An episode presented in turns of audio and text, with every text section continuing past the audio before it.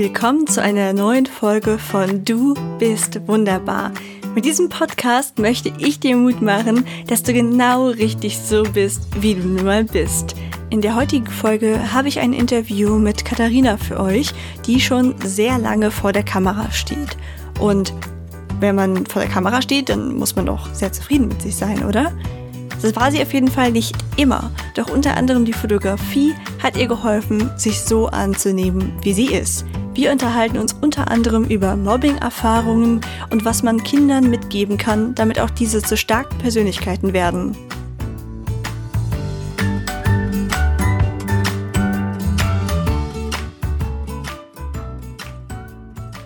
Hallo Team Wunderbar. Ich freue mich riesig, dass ich heute wieder eine Interviewfolge mit euch, äh, eine Interviewfolge für euch habe, nämlich mit der lieben Katha. Katha, stell dich doch mal vor. Ja, hallo Ilke. also, ich bin Katharina, ich bin 34 Jahre alt. Ich komme aus dem schönen Erfurt und habe 2009 angefangen, mich vor die Kamera anderer Menschen zu stellen und ähm, habe das ja, also bis 2016 wirklich auch aktiv gemacht und ähm, sehr ausgiebig und sehr viel. Also ich hatte sehr viele Shootings. Ich habe vor allem im Aktbereich gearbeitet und äh, habe mich dann 2016 hinter die Kamera verzogen und äh, stehe aber seitdem trotzdem immer noch vor der Kamera meines Mannes, der auch Fotograf ist und das auch sehr gerne. Der macht unglaublich schöne Bilder und ähm, der ist auch wichtig für meine Entwicklung als Model gewesen und vor allem eben auch als Frau und auch was mein Selbstbild angeht. Ähm, ich habe eine Tochter, ich habe einen Hund, eine Katze, wie gesagt, einen ganz tollen Mann. Und ähm, ja, das bin ich. Ja, das ist ein ganz, ganz wunderbarer Mensch. Also sowohl die Bilder von dir vor der Kamera als auch mit dir, die du gemacht hast. Also ich finde es beides einfach großartig, kann euch das nur empfehlen. Ich werde euch natürlich auch ihr Profil verlinken. Schaut euch die Bilder unbedingt an, also beide Arten von Bildern. ich finde das total spannend gerade. Ich wusste nicht, dass du so früh mit den Bildern angefangen hast. Das ist ja so richtig krass, wie viele Jahre du da aktiv warst. Denn ich überlege gerade, bei mir waren es so ungefähr zwei Jahre, in denen ich viele Shootings hatte. Und das, da kam auch schon so, so viel zustande. Also du musst ja so unendlich viele Shootings gehabt haben. Wurde es dir nie langweilig? Also langweilig nie tatsächlich. Das ist auch, es hat alles so eine Eigendynamik angenommen. Ich habe tatsächlich, also 2009 bin ich Mutter geworden und dann ist man viel zu Hause und ich habe irgendwas gebraucht, um aus dieser Mutterrolle auch noch so ein bisschen ausbrechen zu dürfen. Also irgendwas, so ein kleines Refugium nur für mich ähm, wo ich einfach auch noch Frau sein kann. Und äh, ja, da habe ich dann mich tatsächlich bei einer Plattform angemeldet und habe dann gar nicht so viel erwartet, weil ich auch damals schon keine Modelmaße hatte, weil ich direkt nach der Geburt natürlich die Schwangerschaftspfunde noch mit mir rumgetragen habe also ich hatte unfassbar große Brüste, möchte ich jetzt hinzufügen. Ich habe immer noch große Brüste, aber so groß wie nach der Geburt waren sie nie wieder, weil ich dann natürlich noch gestillt habe und habe gedacht, ach, das, da, da wird sich wahrscheinlich gar keiner finden, der mich fotografieren will, aber man kann es ja mal probieren. Ne? Und ähm, so hat das alles angefangen und tatsächlich gab es da aber Menschen, die mich irgendwie spannend fanden. Und äh, interessanterweise habe ich immer gesagt, ja, also Porträt ist ja okay, äh, vielleicht auch so ein bisschen Teilakt, also oben ohne, vielleicht auch ganz okay. Und ähm, hatte dann auch mein erstes Teilakt-Shooting da auf dieser Plattform, also durch diese Plattform kennengelernt, den Fotografen, und habe mich dabei irre wohl gefühlt. Habe da gemerkt, oder irgendwie ist das mein Refugium. Da fühle ich mich echt wohl. Und ähm, ich habe auch immer gesagt, das bleibt einfach ein Hobby und das war auch immer nur ein Hobby im Endeffekt. Und das ist, da ist so viel draus entstanden und Fotografie ist so kreativ und deswegen ähm, kann das gar nicht so richtig langweilig werden im Endeffekt, weil es, es gibt so viele Bereiche, die man ausprobieren kann und abdecken kann, dass ich da nie gedacht habe, ach, jetzt ist aber öde. Hm, das kann ich total nachvollziehen. Es ist ja auch mit jedem Fotografen oder jeder Fotografin, mit denen man zusammenarbeitet, auch nochmal komplett anders. Und man selber entwickelt sich ja auch weiter. Das Setting ist irgendwie immer anders. Also das kann ich mega nachvollziehen. Und ich finde es total cool, dass du dann direkt nach der, oder nicht direkt, aber dass du dann, obwohl du ja schon dein Kind hattest, mit den Bildern begonnen hast, das war mir auch gar nicht so bewusst. Ich habe irgendwie immer angenommen, bestimmt hast du davor begonnen und dann irgendwann halt zwischendurch ein Kind bekommen, weil es ja, glaube ich, auch so ist, dass ganz viele Frauen in dieser Phase eher nicht die Kamera suchen würden, weil sie dann eben, wie du sagst, man hat noch diese Schwangerschaftsfunde und so und dann fühlt man sich vielleicht nicht so, als ob man sagt, so und jetzt vor die Kamera mit mir. Deswegen finde ich das richtig stark und es klang ja jetzt ja auch so, als ob du dich sogar dann da bei den Teilakt und Akt dann richtig wohlgefühlt hast. Hattest du nie so einen Moment, wo du gedacht hast, hm, ich weiß nicht, irgendwie, es wäre schon besser, wenn ich jetzt irgendwie anders aussehen würde für die Fotos oder so? Also, ähm, ich muss, ich muss dazu sagen, ich hatte zwei Shootings, einmal mit äh, 18, das war quasi, es war auch ein Hobbyfotograf und das, also es war ganz weird, es war in, in seinem Keller und das war also Sachen, die ich heute nicht mehr machen würde. und der war auch irgendwie seltsam. Aber das, da habe ich so Blut gelegt, da habe ich gedacht, oh, das mag ich aber eigentlich ganz gern. Und ähm, dann hatte ich, und da halte ich fest, mit 20 wurde ich mal angeschrieben äh, von der Bildzeitung von zwei Fotografen, ob ich denn ähm, auf die dieses äh, Seite 1 Mädchen sein möchte. Und da habe ich gedacht, da war ich gerade, äh, habe ich gerade frisch Abi fertig gemacht und so. Und da habe ich, ach, warum nicht? Fährst du mit deiner besten Freundin nach Dresden und machst da halt mal ein Bildshooting. Ich habe dafür auch Geld bekommen damals. Und das hat mir irre viel Spaß gemacht. Ich finde die Bilder auch immer noch lustig. Also wenn ich mir die heute angucke, da war ich noch blond und super schlank und also ganz irre. Ähm, und danach habe ich aber nie wieder was gemacht. Also bis, äh, bis ich dann eben Mutter geworden bin und äh, viel Freizeit hatte. Also es war, äh, wie ich ja schon angedeutet habe, habe ich dann schon gedacht, naja, also ob mich jemand fotografieren will mit meinen Maßen und so, wie ich jetzt aussehe, äh, glaube ich nicht mal. Und ich habe aber nie gedacht, boah, ich bin zu fett oder ich bin zu unattraktiv oder ich habe immer gedacht, ach ne, also es gibt ja Leute, die mich fotografieren wollen, also kann es ja so schlimm nicht sein. Ne? Das ist richtig schön. Also es ist so, so selten fast schon, finde ich, dass man von jemandem hört, der da irgendwie mit sich im Reinen ist, dass man das richtig dolle wertschätzt, wenn das so ist. Also geht dir das, ging jetzt nur bei den Bildern so oder bist du generell jemand, der sich früh annehmen konnte, wie du bist? Überhaupt gar nicht, nicht mal im Ansatz. also es ist tatsächlich ähm, dieser, dieser typische Struggle, den viele, viele Frauen erleben und ich glaube, die allermeisten auch kennen, dass man immer irgendwas an sich auszusetzen hat. Es gibt einfach nichts, was man also ich ich habe bisher eine einzige Frau kennengelernt, die sich vollumfänglich super fand, zumindest, äh, jetzt in dem kurzen Zeitrahmen, wo ich sie kennenlernen durfte, aber ansonsten äh, kenne ich keine Frau, egal wie sehr sie irgendwie dem gängigen Schönheitsideal entspricht oder entsprach, die nicht irgendwas an sich auszusetzen hatte und so war es bei mir auch. Ich fand immer was weiß ich, meine, mein Bauch ist zu dick und mein, meine Oberschenkel zu groß und meine Brüste hängen und ich weiß nicht was. Und das ist ähm, ein ständiger Vergleich gewesen. Und das kam auch daher, weil ich sehr früh ähm, in der Schule gemobbt wurde, sehr schlimm. Und dort auch immer wieder gesagt bekommen habe, dass ich hässlich bin. Und äh, das hat sich sehr, sehr in meiner Seele eingenistet.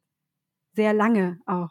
Und es dauert eigentlich bis heute, das auszuradieren. Also diese ist eigentlich total das Paradoxon, dass ich aus mir selbst wahnsinnig unsicher war und trotzdem so vor die Kamera getreten bin. Mhm. Irgendwie ein Paradoxon, aber witzigerweise ja genau das gleiche wie bei mir. Ich bin ja auch aus meiner ganz zweifelnden, unzufriedenen Phase direkt zu den Bildern gegangen. Also ja. vielleicht ist es halt wirklich so, dass man war bei dir wahrscheinlich auch, dass du einfach diese Art von Bildern sehr mochtest und dann so viel Spaß an dem Prozess hattest. Also, dass es ja auch darüber ging und dass man dann die Zeit und den Raum um sich quasi vergessen hat. Das war wirklich so, man hat einfach mal den Kopf ausgeschaltet und einfach diese Bilder gemacht. Und ich finde, das ist was unglaublich Therapeutisches. Das stimmt. Also, das ist auch wirklich so. Und ich habe auch immer gesagt, dass bei mir das Modeln immer sehr viel fühlen war. Das war weniger denken. Du hast halt, genau wie du sagst, du hast den Kopf ausgeschaltet, du hast dich vor der Kamera bewegt, du hast dich darauf eingelassen und das war so ein Stück Freiheit, was man sich genommen hat, was man so im Alltag halt nicht hat, weil man dann immer damit beschäftigt ist, äh, wie irgendwas wirkt. Und vor der Kamera konnte ich einfach loslassen und habe mich nicht drum geschert, ob jetzt äh, mein Hintern in der Position zu dick aussieht. Ja, das äh, sieht man deinen Bildern aber übrigens auch an, dass du sie so entstehen lassen hast, weil du es gefühlt hast. Also das ist nicht so, ah, okay, ich packe jetzt mal Pose 3.4 aus, sondern einfach so, ah ja, okay, es fühlt sich in dem Moment stimmig an. Das sieht man total. Also ja, ich werde immer wieder zwischendurch kurz einen Fangirl-Moment haben. also ja, einfach so schön ausdrucksstark deine Bilder. Ich lieb's. Okay, äh, Werbeblock beendet. Vielen Dank. Wie ist das denn für dich, wenn du selbst diese Mobbing-Erfahrung in der Schule gemacht hast und ja weißt, wie ein eine relativ kurze Zeit, also auch wenn es natürlich nicht kurz war, aber im Vergleich zu den vielen Jahren, die du es dann noch mit dir rumträgst, wie ist es denn dann, eine Tochter zu haben, die zur Schule zugeht? Was kann man da irgendwie tun, vielleicht auch um eigene Kinder so zu schützen? Kann man Kinder überhaupt schützen? Oh, das ist wirklich eine sehr gute Frage, weil genau davor habe ich ähm, am meisten Angst gehabt, als ich in der Schwangerschaft erfahren habe, dass ich eine Tochter kriege, dachte ich so, oh nein. das war wirklich mein erster Gedanke. Ich habe mir immer einen Sohn gewünscht, nicht weil äh, ich Mädchen doof finde, sondern weil ich genau vor diesen Sachen so Angst habe, weil ich weiß, wie grausam Kinder sein können und ich auch dann nicht so richtig wusste, mit was statte ich denn mein Kind mal aus, dass sie bei sowas nicht kaputt geht. Also, dass sie daran nicht zerbricht. Und ich habe, ähm, ich glaube, ich habe es ganz gut hingekriegt. Sie ist erst zwölf, ne? Also die schlimme Phase steht uns vielleicht noch bevor. Aber ähm, ich habe sie ausgestattet mit viel Empathie, dass sie einfach sich reinfühlen kann, wie sich ein anderer fühlt, dass sie auch selber nicht zum Täter wird. Das ist mir auch ganz wichtig dass sie nicht anfängt, andere zu mobben, weil das eben äh, die Klassengemeinschaft tut, sondern sich dagegen stellt. Sie hat einen sehr ausgeprägten Gerechtigkeitssinn. Das habe ich, also ich bin doch schon überzeugt davon, dass ich ihr das mitgegeben habe. Und man muss Kinder einfach dahin erziehen, dass sie mitfühlend sind, dass sie verstehen, was in anderen vorgeht und dass die Dinge einfach sie, die sie nicht wollen, dass sie ihnen selber passieren, eben auch anderen nicht antun. Und äh, ich glaube, in der Position befindet sich mein Kind. Und was ich auch sehr spannend finde, sie ist schon sehr selbstbewusst. Also im Gegensatz zu mir als Kind hat sie schon, ich sag mal, sehr viel Cojones und sagt einfach, was ihr nicht passt und sagt das auch direkt und in einer Art und Weise, die nicht verletzend ist. Und ich glaube, wenn man seine Kinder einfach mit diesen Grundwerten ausstattet, dann funktioniert es besser in der Gemeinschaft. Das ist einfach, ich glaube, viele Eltern, ähm, ja, ich will niemanden angreifen in dem Sinne, aber es ist so, es wird so ein bisschen vergessen, dass ein Kind eben auch mal ein Erwachsener wird und man auch die Kinder mit diesen Erwachsenenwerten ausstatten muss und nicht nur das kriegt was zu essen auf den Tisch und hat ganz viel Spielzeug, sondern man muss mit dem Kind viel reden. Und ich rede sehr gerne und sehr viel und manchmal nervt es mein Kind vielleicht auch, aber sie hört zu und ich glaube, sie hat da viel mehr verinnerlicht, als ich, als ich gedacht hätte. Ja, ich glaube auch gerade, weil Kinder auch einfach sehr oft unterschätzt werden. Ich glaube, die können schon viel früher Sachen verarbeiten, als man denkt. Und deswegen ist es bestimmt richtig, dass man gleich früh anfängt, auch immer wieder solche Themen mit ihnen durchzugehen und nicht zu sagen, nein, noch ist es aber ein Kind und später kann ich das dann ja immer noch machen oder so. Von eben, daher klingt eben. das nach einem sehr, sehr guten Ansatz und auch die Kombination aus Empathie, aber auch sagen können, was die eigene Meinung ist. Das ist doch eigentlich perfekt, weil wenn die alle hätten, dann kann jeder sagen, was in einem vorgeht und es nicht verletzend halt rüberbringen und die anderen können aufgrund ihrer Empathie halt toll darauf reagieren. Also Ach, klingt nach so einer richtig schönen Welt. Also ja, das wäre toll. Also es gibt natürlich, wir haben die Situation schon erlebt in der Schule, dass es da ähm, andere Kinder gibt, die von Haus aus diese Werte nicht mitbekommen haben und ich habe dann, es gibt ein Mädchen in ihrer Klasse, die wirft mit Schimpfwörtern um sich, die beleidigt die äh, anderen Kinder. und sagt auch so Dinge wie du bist hässlich und du stinkst und so, ne? Also diese typischen Dinge. Und da habe ich aber auch Hannah, also meiner Tochter, erklärt, ähm, dass dieses Mädchen mir eigentlich eher leid tut, dass sie wahrscheinlich zu Hause nicht die Aufmerksamkeit bekommt, die sie ähm, kriegen müsste und die dann eben auf diese laute Art und Weise sucht und einfach noch keinen anderen Weg gefunden hat, sich zu artikulieren. Und dass Hannah da im Endeffekt drüber stehen muss. Also, dass sie das nicht an sich ranlassen darf, wenn das Mädchen sie beleidigt, sondern sagt, du, ich finde das nicht in Ordnung, was du gerade gesagt hast, aber ne, lass mich in Ruhe. Also einfach dem auch so ein bisschen aus dem Weg gehen. Denn es ist ja immer das Problem, dass sich Mobber auch Menschen suchen, die schwach sind, die, ähm, was überhaupt nicht schlimm ist. Schwäche ist ja nichts, äh, äh, ist ja kein Fehler in dem Sinne. Es ist einfach so, ich war als Kind auch ähm, sehr angreifbar und habe immer alles mit mir machen lassen und habe mich, habe versucht, immer dazuzugehören und mich dementsprechend eben auch nicht selbst verteidigt, sondern die anderen immer machen lassen. Und ähm, es ist wichtig dann, wenn man selber für sich einstehen kann, dann dafür zu sorgen, dass andere, die schwächer sind, ähm, mitzunehmen. Also, dass man dann einfach sagt, komm, jetzt lass sie doch mal in Ruhe, dass man einfach nicht dazu guckt. Das finde ich, das sind so die, diese Mitläufer in der Klasse, die die Mobber machen lassen, die finde ich teilweise noch schlimmer als die Mobber selbst, weil die könnten was tun, die könnten sich dagegen auflehnen und sagen, das ist nicht in Ordnung, lass sie doch bitte in Ruhe oder ihn. Und ja, das, das fehlt manchmal so ein bisschen.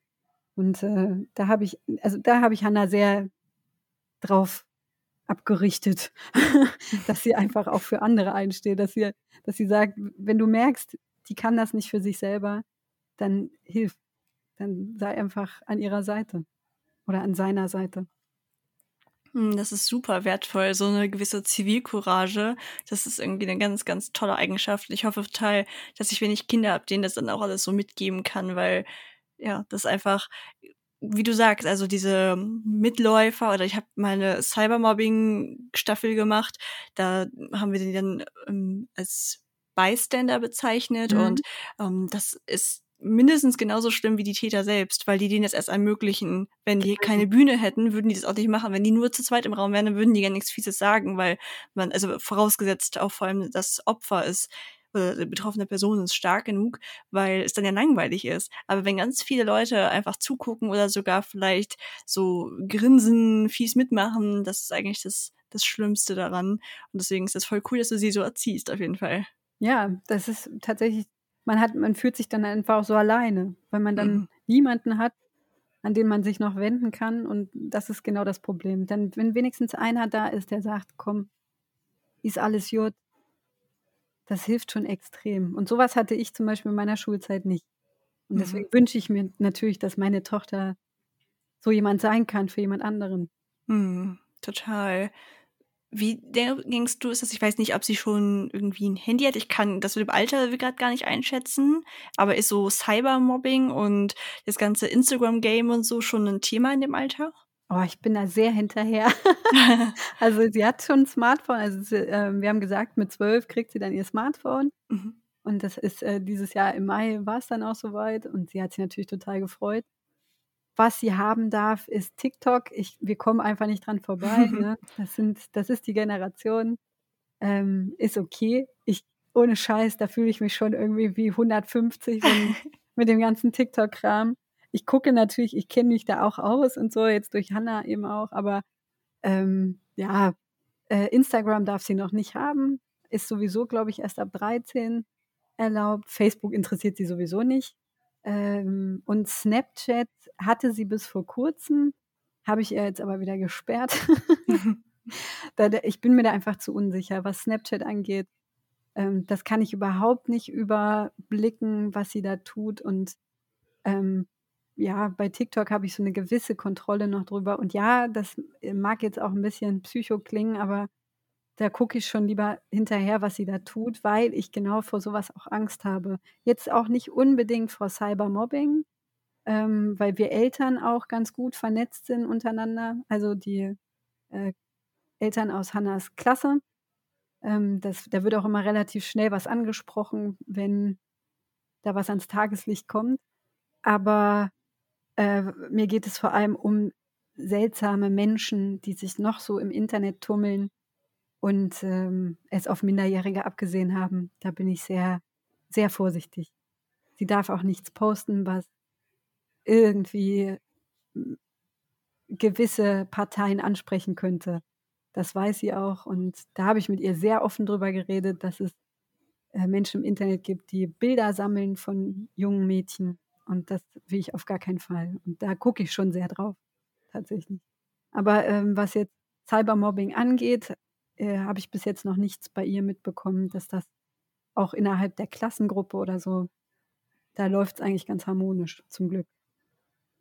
Mhm. Aber auch ein super wichtiges Thema, auf das ich eh noch zu sprechen kommen wollte, weil du selber da bestimmt auch von Erfahrungen berichten kannst. Ich meine, wenn man als hübsche Frau von sich Aktbilder ins Internet stellt, dann kann das ja eigentlich gar nicht ohne gewisse Dulli-Kommentare einhergehen. Ist es bei dir so, dass du regelmäßig irgendwie blockieren musst, löschen musst oder hast du das Glück, dass du davon irgendwie verschont wirst? Das ist, ich finde das total spannend, weil bei mir ist es tatsächlich so, ich habe mir eben über die Jahre, man muss ja sagen, ich habe über Facebook auch äh, angefangen, meine Bilder zu publizieren.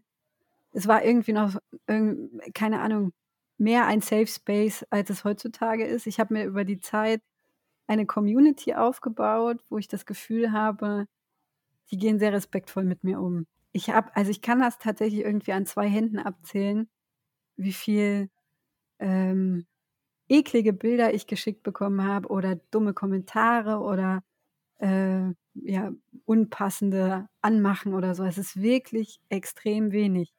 Das ist, ich glaube, dass das an meinem Auftritt im Internet äh, zusammenhängt. Auch mit dem Wissen, also so meine ganze Community weiß, dass ich jetzt schon seit vielen Jahren vergeben bin. Ähm, und auch, also ich habe niemals äh, aus meinem Herzen eine Mördergrube gemacht, wie man so schön sagt. Ich habe eigentlich immer sofort solche Sachen angesprochen und auch angeprangert. Wenn mal sowas kam, dann habe ich das gezeigt meiner Community und habe gesagt, schaut, das ist ein dummer Mensch. und dann hat sich das tatsächlich ziemlich im Rahmen gehalten. Also ich hätte auch gedacht, dadurch, dass ich doch sehr offen mit meiner äh, Nacktheit im Internet umgegangen bin, ähm, dass da mehr kommt. Aber ich habe einfach eine echt coole Community da aufgebaut. Ich kriege kaum Dickpics geschickt, kaum dumme Kommentare oder so. Also es ist ganz wenig. Das sind im Jahr vielleicht 10, 15 Sachen, die ich da mal kriege, wenn ich es alles zusammenzähle. Das ist schon echt wenig ich bin gerade unentschlossen.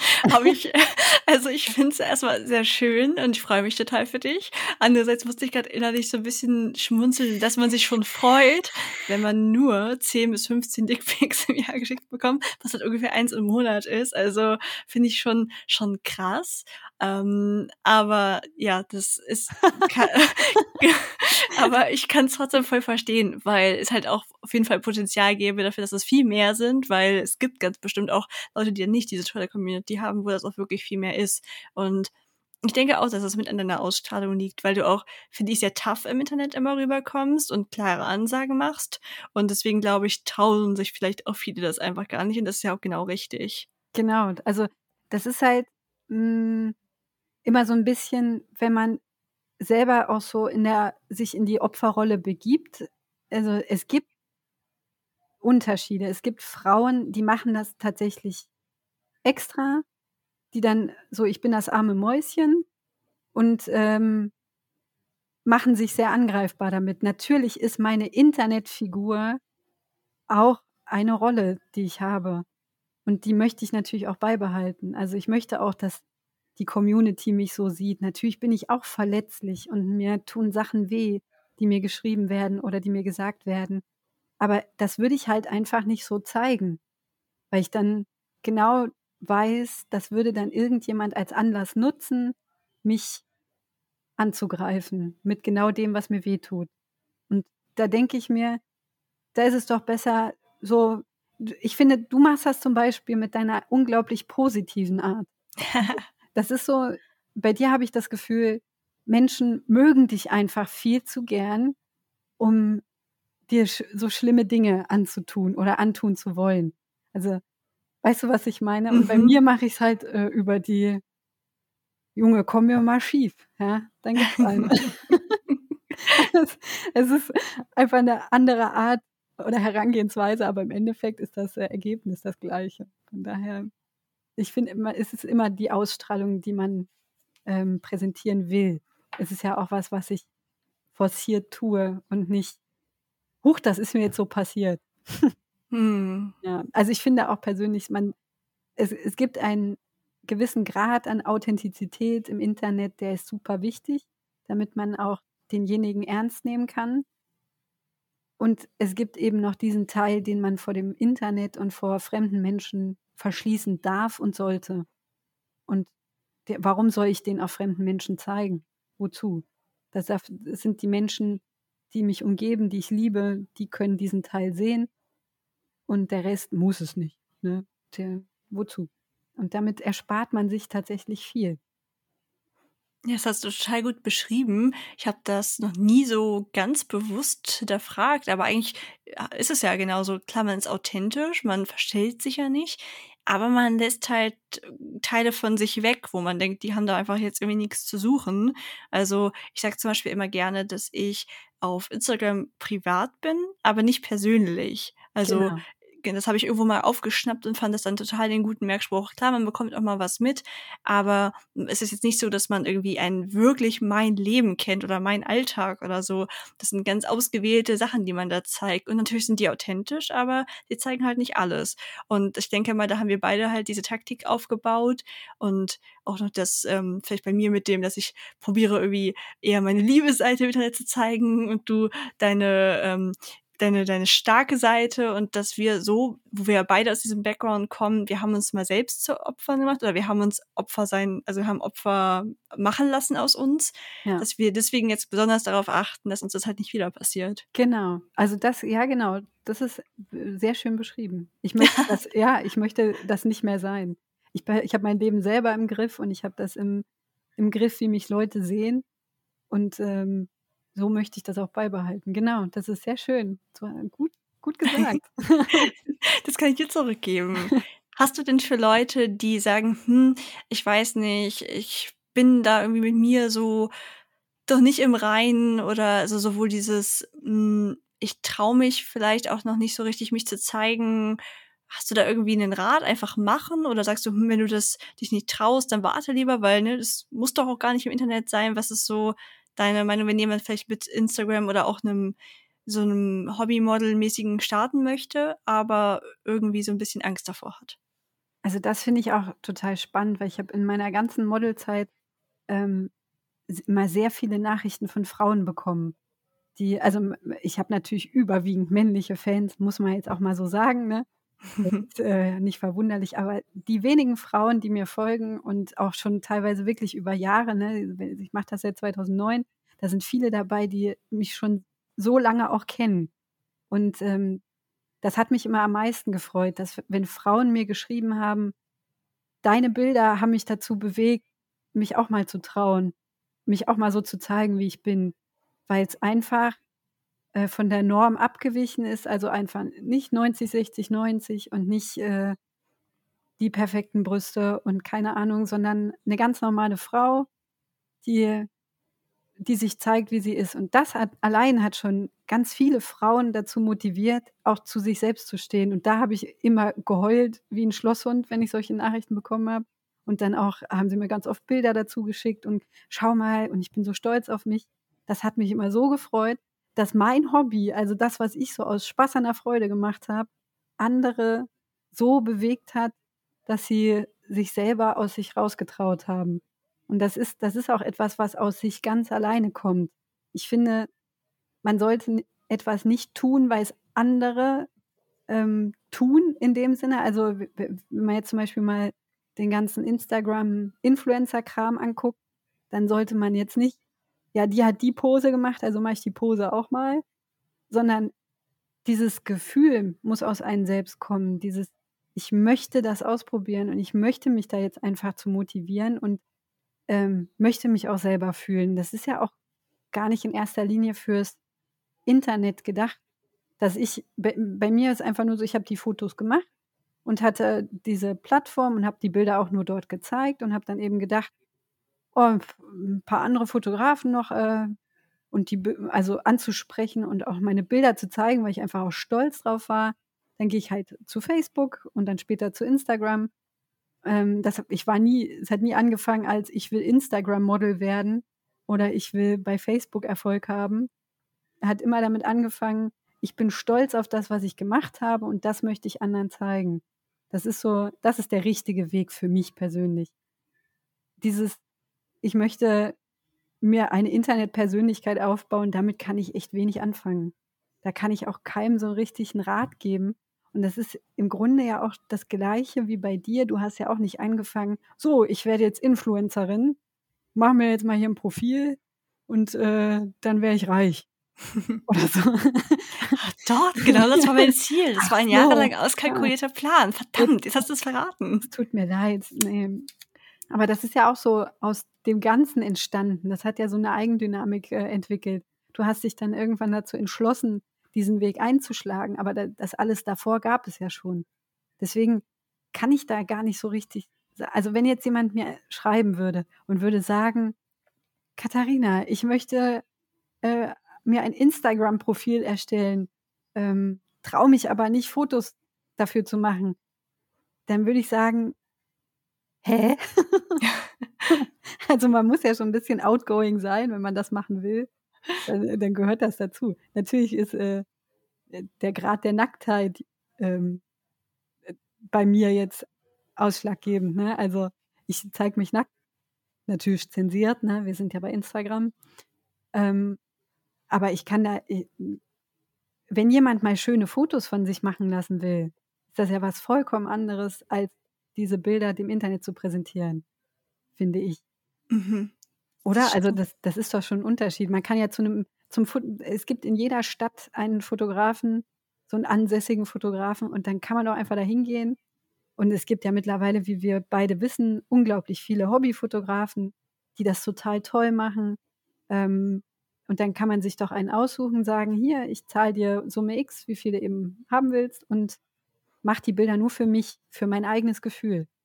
Das ist doch, das ist doch total schön. Da ist man auch überhaupt nicht gezwungen, darüber nachzudenken, zeige ich die jetzt im Internet oder nicht.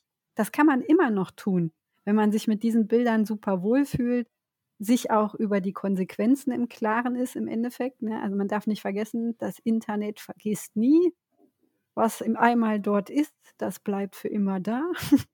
Und wenn man sich dafür entscheidet, ich zeige meine Brüste im Internet, muss man damit leben, dass in zehn Jahren die Brüste wahrscheinlich da auch noch zu sehen sind.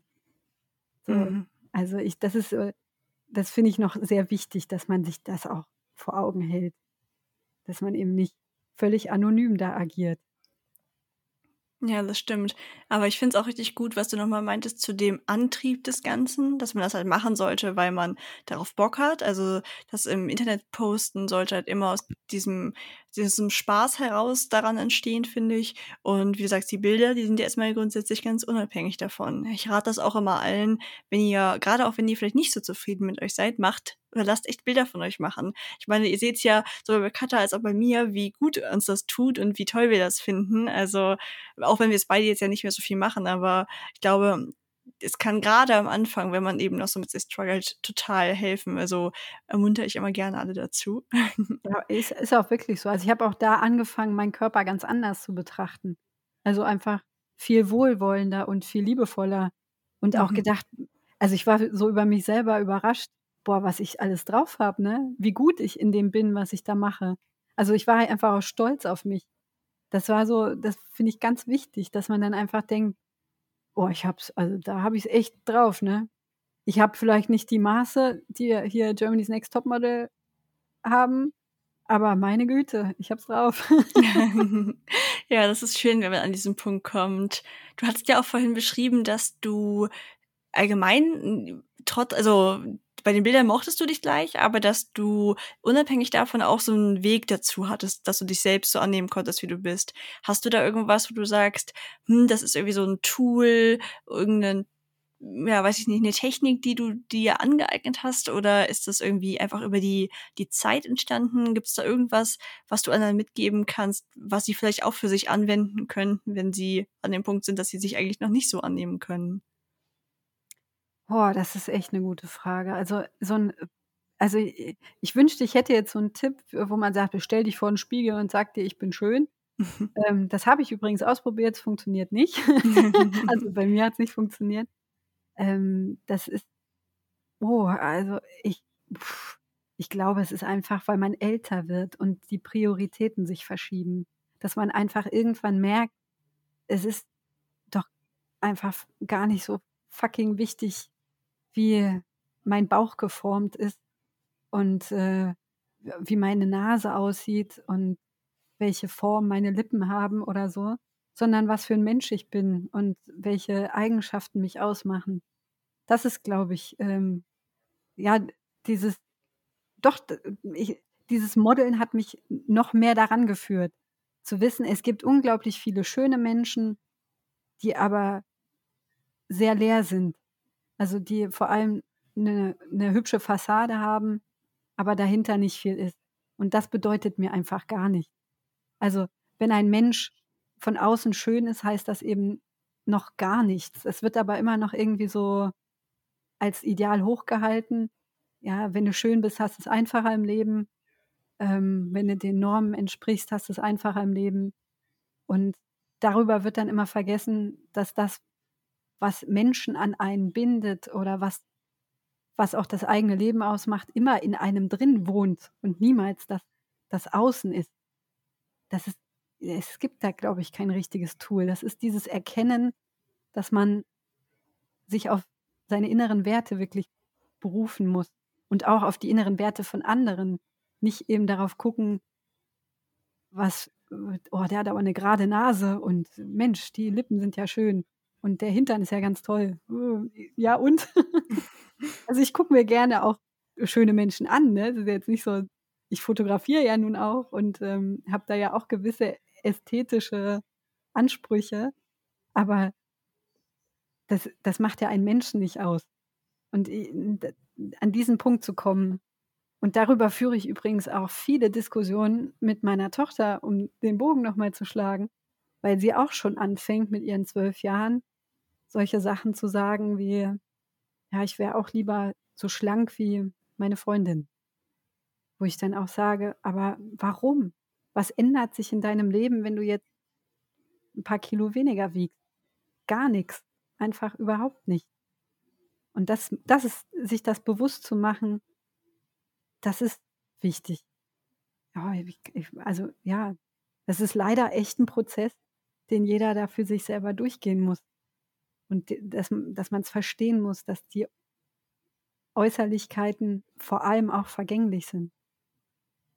Total. Also ich kann das mega unterschreiben, weil ich werde das auch in irgendwie im Interview gefragt und ich habe nie einen Tipp, weil ich einfach denke, vielleicht gibt es irgendwie bestimmt irgendwelche therapeutischen Ansätze oder so. Es gibt ganz bestimmt Tipps, aber ich selbst habe halt auch nie mit einer Toolkiste oder so gearbeitet. Also ich habe ja nichts bewusst gemacht, außer die Shootings und älter werden tatsächlich auch einfach. Also ich glaube, bei mir war es ja die Pubertät, die so schlimm war. Und ich glaube, einfach auch schon aus der Pubertät rauszukommen, löst fast alle deine Probleme.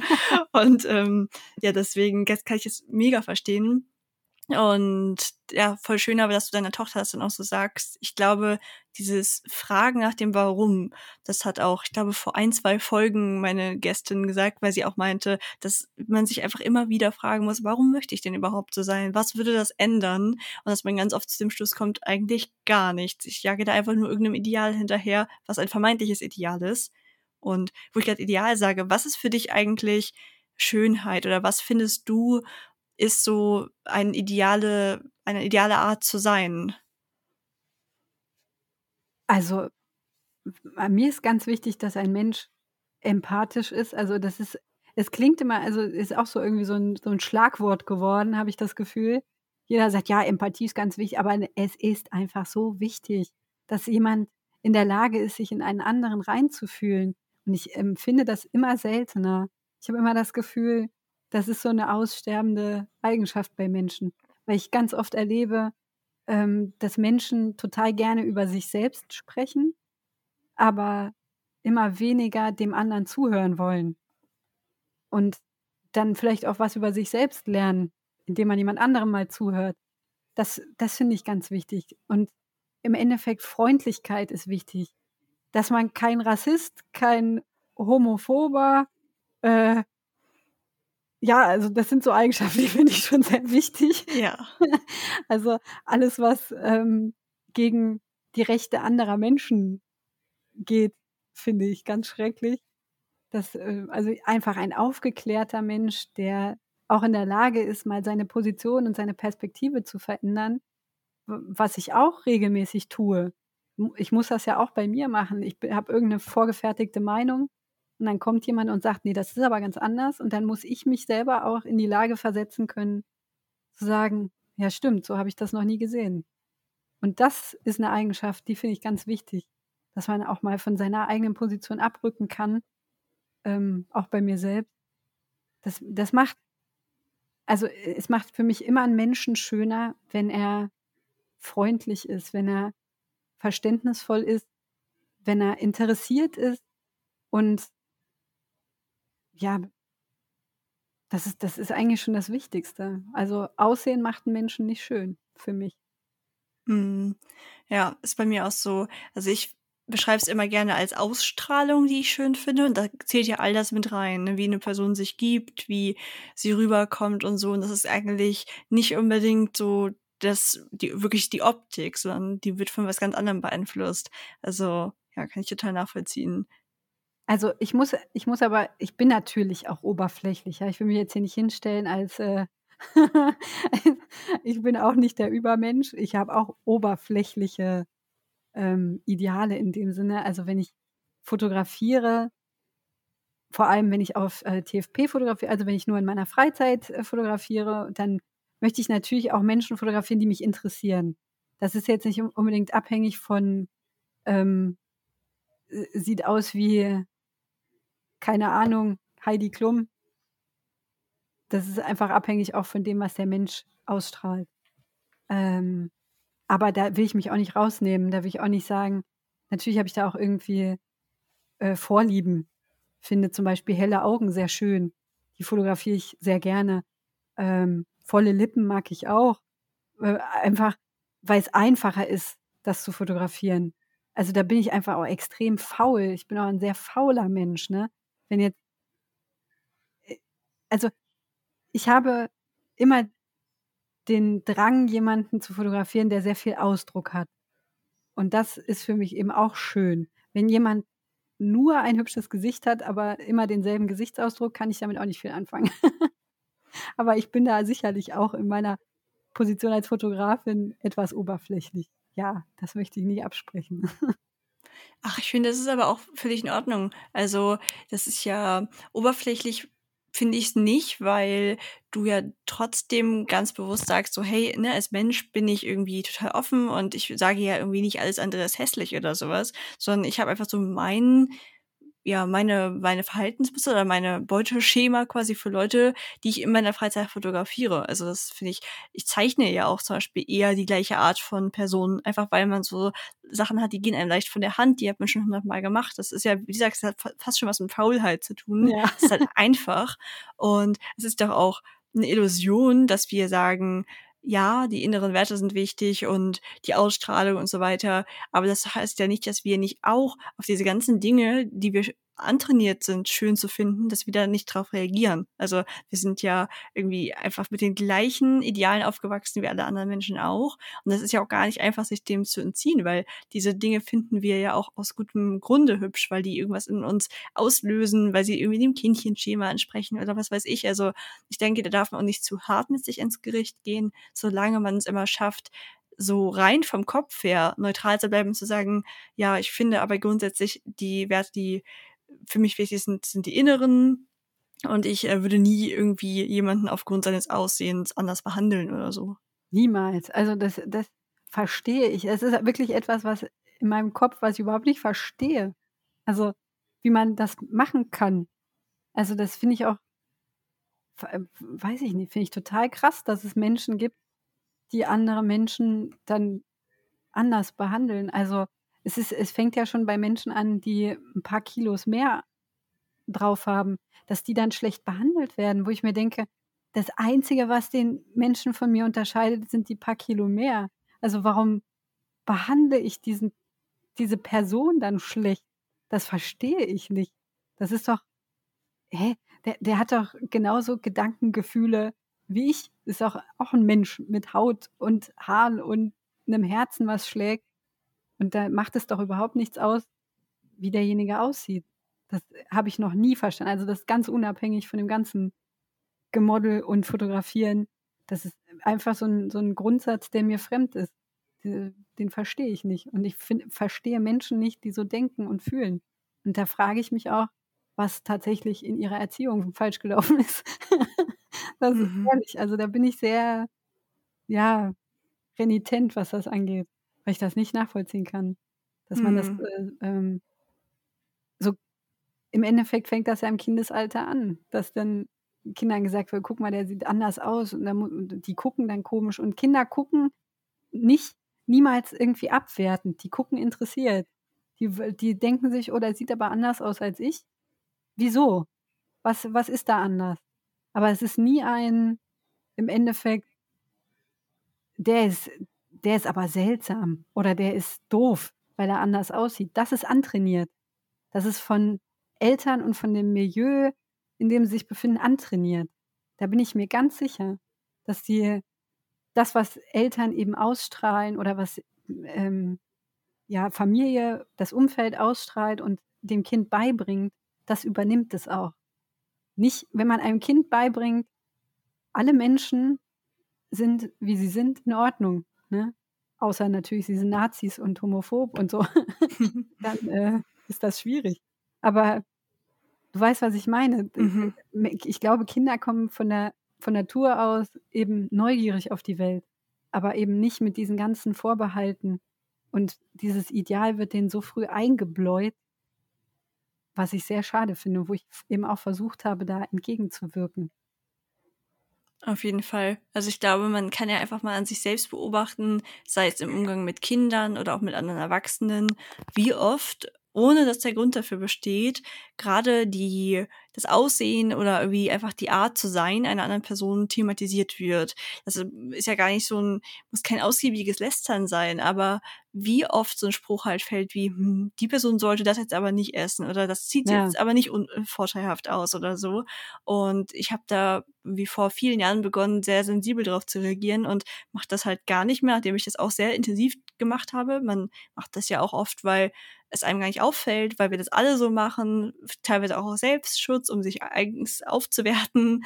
Und das seit mir das halt auffällt also, seit seit ich darauf achte, dass ich das nicht mehr mache, fällt mir das halt bei anderen krass auf. Und insbesondere bei Kindern sollte man da, finde ich, sehr, sehr vorsichtig sein, weil wie du sagst, die kommen mit 'nem ganz neutralen Blick auf die Welt und den färbt man dann halt in irgendeine Richtung. Und da kann man, glaube ich, schon sehr viel richtig machen, wenn man einfach probiert, denen natürlich die interessierten Fragen zu erklären. Also, ich bin zum Beispiel auch immer schon sehr offen gewesen, wenn mich Kinder fragen, warum ich aussehe, wie ich aussehe. Ja, erklärt man denen das und dann haben die das sofort verstanden. Und das, finde ich, ist halt so 'ne schöne, interessierte Art zu sein einfach. Und da muss dann ja gar keine, ähm, Wertung rein oder so, die da halt oft dann vorgenommen wird. Und ich Richtig. glaube, we wenn wir alle schaffen, dass wir da so 'n bisschen drauf achten, wie wir unsere Worte wählen und ob der Kommentar überhaupt grade sein muss. Wem bringt der was, dass ich dieses Aussehen grade thematisiere? Also, mein Motto ist ja so: „Leben und leben lassen.“ Und ich kann das nur empfehlen. Achtet mal bei euch selber drauf und probiert einfach mal für 'ne Woche als Experiment alle wertenden Kommentare wegzulassen. Dann wird euch auffallen, wie viele man doch davon macht. Ja, das ist tatsächlich so. Und ja, du hast recht, ich habe das früher auch gemacht. Natürlich, ich habe mir auch irgendwie äh, das Recht rausgenommen, über andere Menschen da zu urteilen, ähm, weil ich das auch so beigebracht bekommen habe. Durch das Mobbing allein schon. Natürlich, äh, Mhm. ist dann auch so 'ne gewisse Umkehr, ähm, hat da stattgefunden. Also, ich habe dann, um das noch mal kurz aufzugreifen, die Schule gewechselt, weil's dann ganz schlimm geworden ist. Und ich habe dann in der neuen Schule mir vorgenommen, ich versuche gar nicht erst reinzugehören. Ich versuche gar nicht, mich dann in eine Gruppe zu integrieren.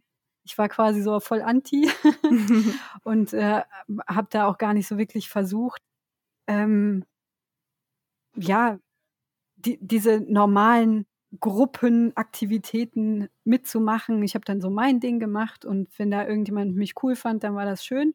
Aber äh, ich habe mich da nicht mehr so wirklich reinbegeben, auch nicht wollen. Und da, da bin ich dann, glaube ich, eher so in Richtung Arschloch tendiert. Also so, ich wollte dann cool sein, ich wollte mich nicht angreifen lassen, ich wollte nicht wieder angreifbar sein und habe dann andere angegriffen. Also ich glaube, da bin ich auch oftmals sehr unfair gewesen und auch gemein zu anderen, weil ich das selber bei mir nicht mehr erleben wollte, dass mich jemand angreift und dann geht man so in diese andere Schiene, um eben nicht mehr das Opfer zu sein. Das ist auch so eine gewisse Strategie, um sich eben vor Angriffen zu schützen im Endeffekt. Und äh, das habe ich relativ lange gemacht. Also tatsächlich im Endeffekt, äh, bis ich meinen jetzigen Partner kennengelernt habe, war ich doch, ich möchte sagen, ein Miststück. also da war ich längst nicht so, so aufgeklärt, so offen und so, ja, so freundlich wie jetzt. also da hat er mich hingeführt, dass ich ähm, mehr Empathie walten lassen muss und auch weniger Urteile über andere zu fällen habe. Es ist, da hat mir die Beziehung mit ihm sehr gut getan, auch um mir selber die Augen zu öffnen, und zu sehen, was, weil ich einfach von ihm reflektiert wurde. Also er hat mir ganz viel beigebracht, auch genau wie du sagst, darauf zu achten, was ich sage, zu wem ich sage, wie ich sage. Ähm, das hat ja nichts damit zu tun, dass ich meine Persönlichkeit unterdrücke, sondern es hat was damit zu tun, dass ich einfach ein Arsch war und das selber überhaupt nicht bemerkt habe und das auch nicht mh, hm, mir von jemand anderem hätte sagen lassen. Da hätte ich sofort abgeblockt hätte ich gesagt, äh, du hast mir sowieso nichts zu erzählen, geh weg, ne? Und sein Wort hatte einfach Gewicht für mich, weil ich ihn natürlich so wahnsinnig schätze und als Mensch absolut großartig finde. Und da ähm, höre ich natürlich eher auf das, was er gesagt hat und habe mich da durchaus gewandelt zum Guten. Das ist doch voll schön, wenn das so passiert ist. Also ich glaube, das ist eine ganz, ganz normale Abwehrreaktion, die total oft passiert, nachdem man erst in der Opferhaltung war. Also kenne ich von ganz vielen, habe ich ja an mir selbst auch beobachtet. Aber es ist doch mega gut, dass du jetzt an dem Punkt bist, wo du sagst, ich bin weder Opfer noch Täter. Ich bin, glaube ich, eigentlich ganz gut so, wie ich bin.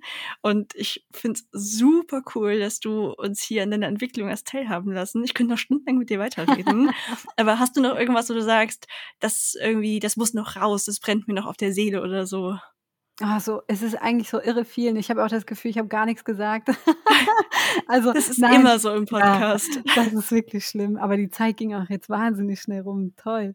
Ähm, nein, also ich, ich, eigentlich möchte ich nur sagen, dass man sich gar nicht für die Gesellschaft so extrem verbiegen muss, wie es einem gesagt wird, dass man einfach auch sein kann, wie man will, egal wie weird man sich fühlt oder so, egal welche Sexualität man hat, welche ähm, welches Geschlecht man hat, wie man aussieht. Das ist einfach, du, du bist du und dich gibt es nur ein einziges Mal und das ist cool. Das ist einfach das dein, deine Superkraft im Endeffekt, ne? Dich gibt's nur einmal. Mhm. Total. Ich find's super cool. Wir können ja einfach irgendwann ein Folgeinterview haben, weil wir beide bestimmt noch ewig weiterreden könnten. Ich danke dir sehr. Wenn man mehr von dir wissen will, wo findet man dich denn dann? Also man findet mich auf Instagram ähm, ja, das ist eigentlich das Einzige, genau. Auch von TikTok halte ich mich noch fern. ja, dann werde ich jetzt auf jeden Fall in die Show Notes packen. Guckt euch die Bilder an. Wieder kurzer Werbeblock. und dann danke ich dir sehr und wünsche dir noch einen tollen Tag. Ich dir auch, Ilka. Vielen Dank. Und das war auch schon die Folge mit Katha. Ich fand es super spannend zu sehen, wie sie erst in einer betroffenen Situation war, das dann ein bisschen ins Gegenteil geschlagen ist aus Selbstschutz und nun an einem Punkt ist, wo sie sagt, ich lasse weder alles mit mir machen, aber ich werde auch auf jeden Fall immer für andere einstehen und nicht mein Selbstbewusstsein auf Basis vom Runterhalten anderer Personen erarbeiten. So sollte es doch sein und ich wünsche auch dir, dass du an diesen Punkt kommen kannst. Wenn du wissen möchtest, wie meine eigene Reise war, denn bei mir war es ja keine Mobbing-Geschichte, sondern eher ein Kampf mit mir selbst, dann hör doch mal in die erste Folge von der zweiten Staffel rein, in dem ich die ersten Kapitel aus meinem neuen Buch Anders schön, wie ich lernte, mich selbst zu lieben, vorlese. Und ich freue mich schon, dich in einer Woche wieder zu hören. Drück gerne auf Abonnieren, um keine neue Folge zu verpassen. Bis bald!